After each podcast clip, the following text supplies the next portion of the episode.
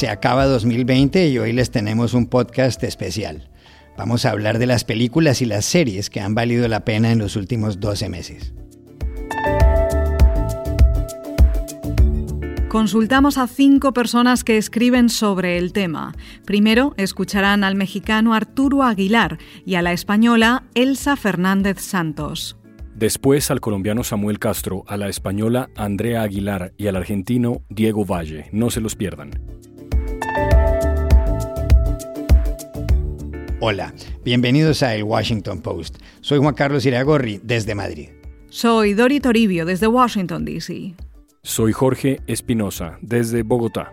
Es viernes 25 de diciembre y esto es algo que usted debería saber hoy.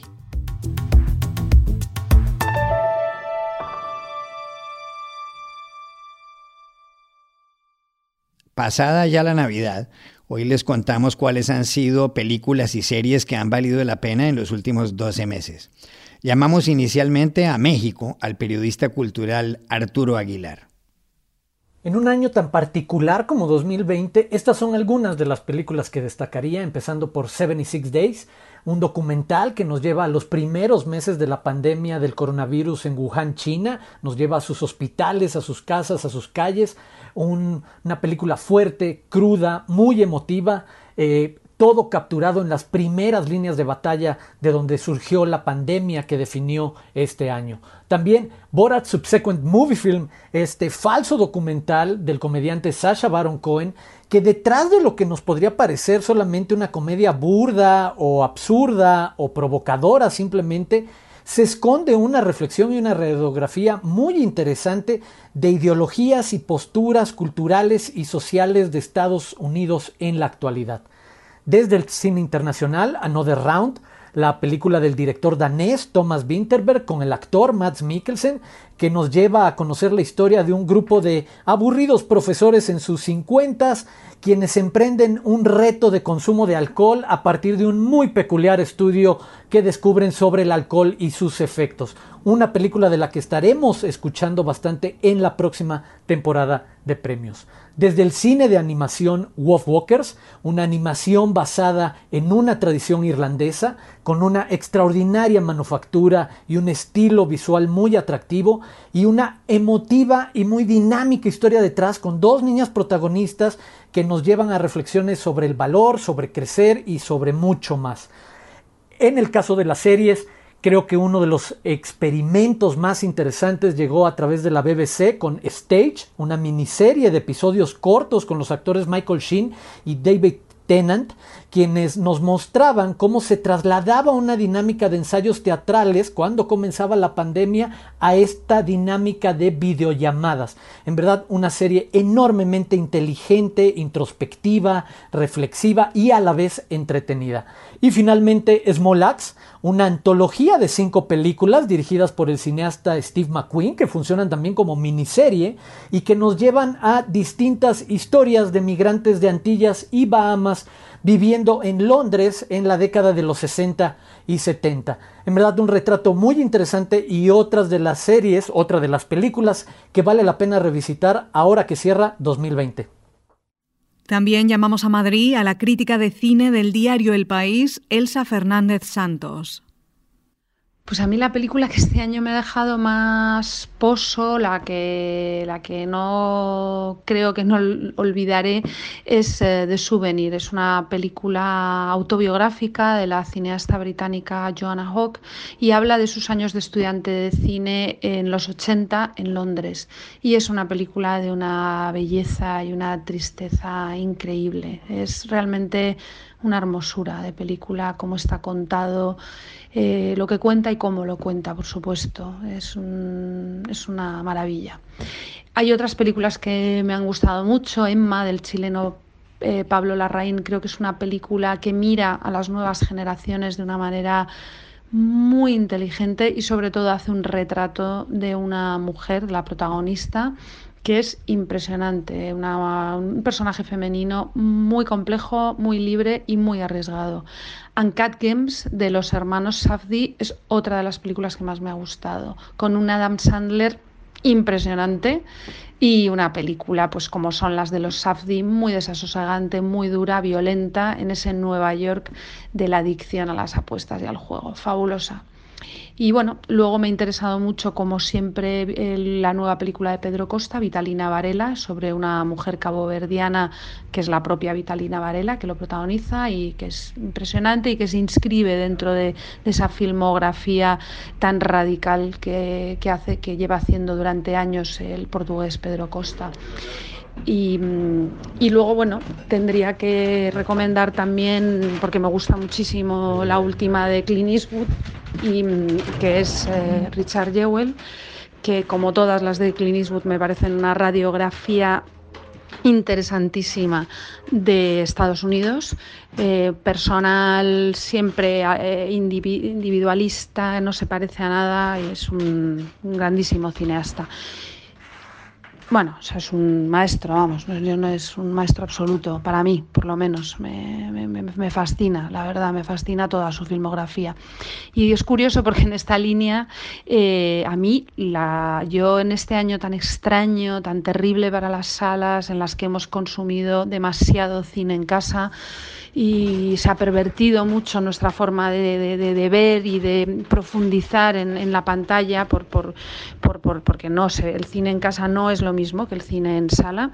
Eh, bueno, pues yo en esa revisión de películas que he hecho en casa mm, me he dedicado a rescatar muchos westerns de John Ford y, mm, y muchos clásicos de él y ha sido fabuloso reencontrarme con clásicos que no solo no han envejecido, sino que demuestran que, Ford es y seguirá siendo el, gran coloso del, arte cinematográfico.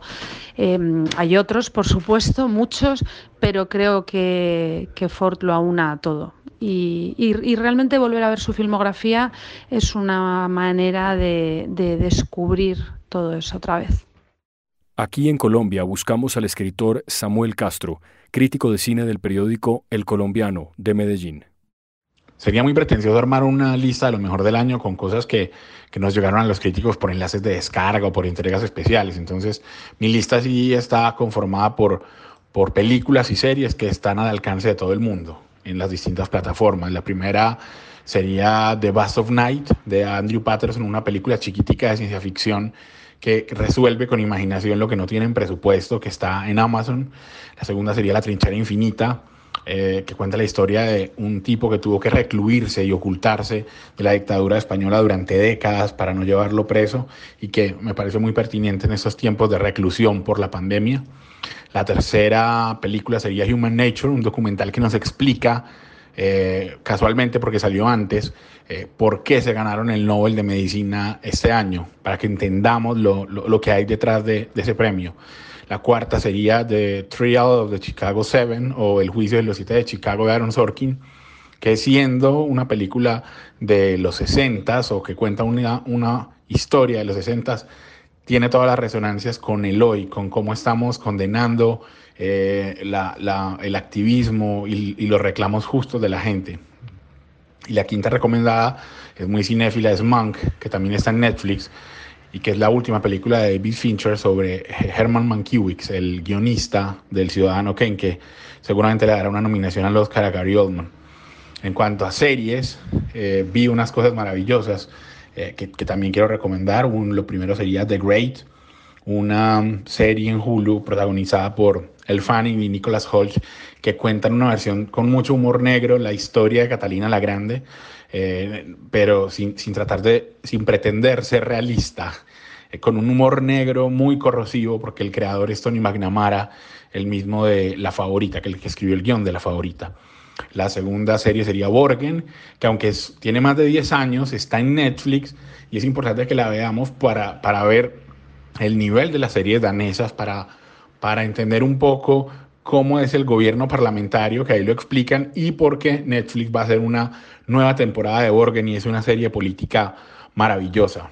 Luego recomiendo Jiri Haji, una serie de ocho episodios apenas que cuenta la historia de un, de un policía eh, japonés que tiene que ir a resolver unas cosas a Londres con una policía inglesa, pero le meten de todo a esa serie, es una combinación tremenda. Eh, que, deberíamos todos ver. Y finalmente Normal People, que la, la ven por ahí, que solo cuenta cómo un hombre se enamora de una mujer e increíblemente al solo contar eso cuenta la historia de todos. Hay series y películas que creo que son indispensables para soportar lo que queda de este año 2020.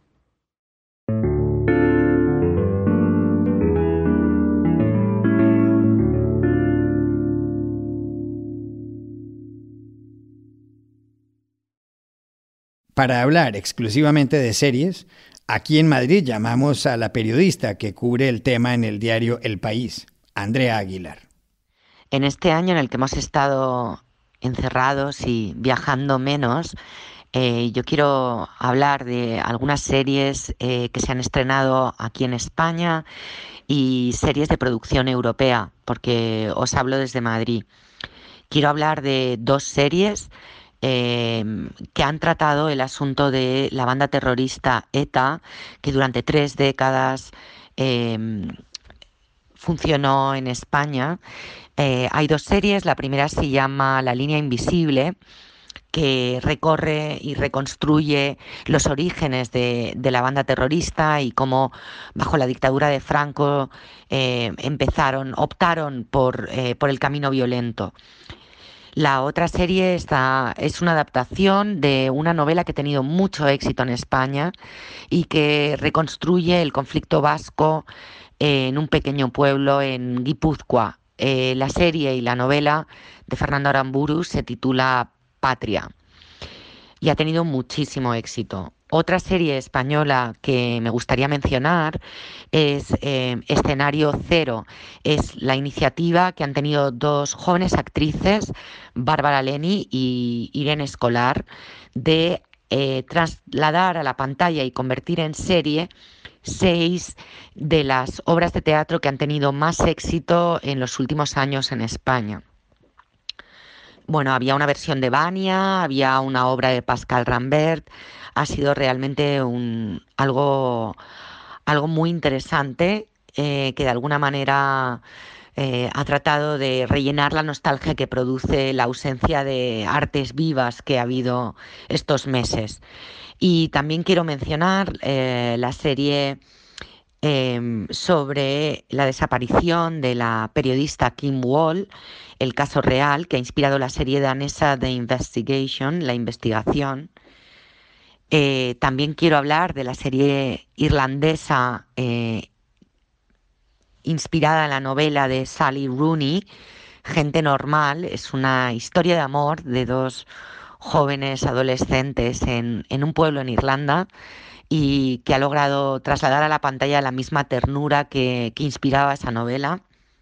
Y por último quiero, quiero también eh, mencionar una, una serie de inglesa de Micaela Coel, eh, I May Destroy You, en español podría destruirte, que sigue un poco la, estela de, esas, eh, de esa televisión de creadoras totales, es decir, de mujeres que escriben, protagonizan y dirigen eh, series como, como Lena Dunham o como Phoebe Waller-Bridge. En este caso, Micaela Coel Em, es una británica de origen ganés que en esta serie aborda un asunto un tanto escabroso sobre qué es un abuso y qué no lo es. Por último, le pedimos una opinión de películas y series al crítico del periódico La Nación de Buenos Aires, Diego Valle.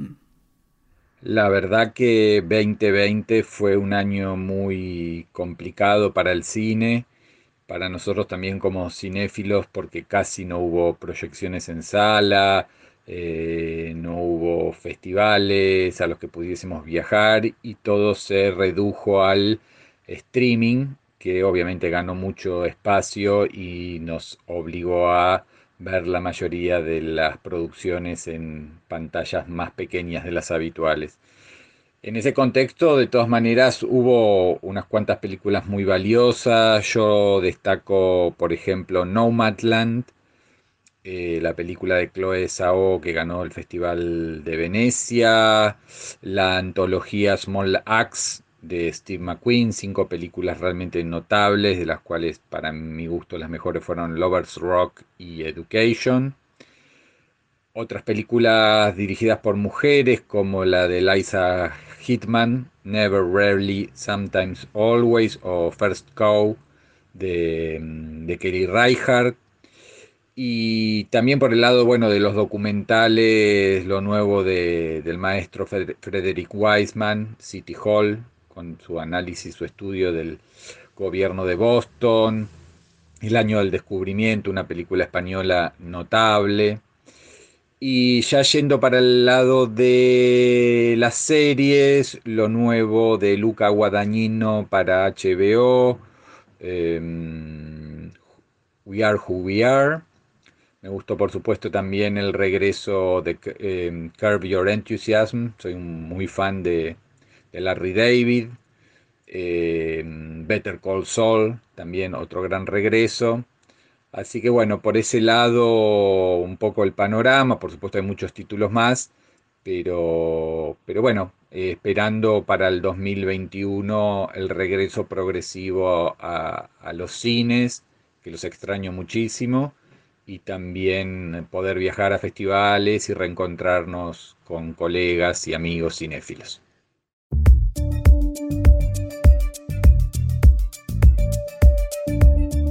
Y aquí termina el episodio de hoy de El Washington Post, El Guapo. En la producción estuvieron Cecilia Favela y John F. Burnett. Por favor, cuídense mucho. Y pueden suscribirse a nuestro podcast en nuestro sitio web, elwashingtonpost.com, seguirnos en nuestra cuenta de Twitter, arroba el post, y también nos encontrarán en Facebook, buscando el Post Podcast. Chao, hasta la próxima.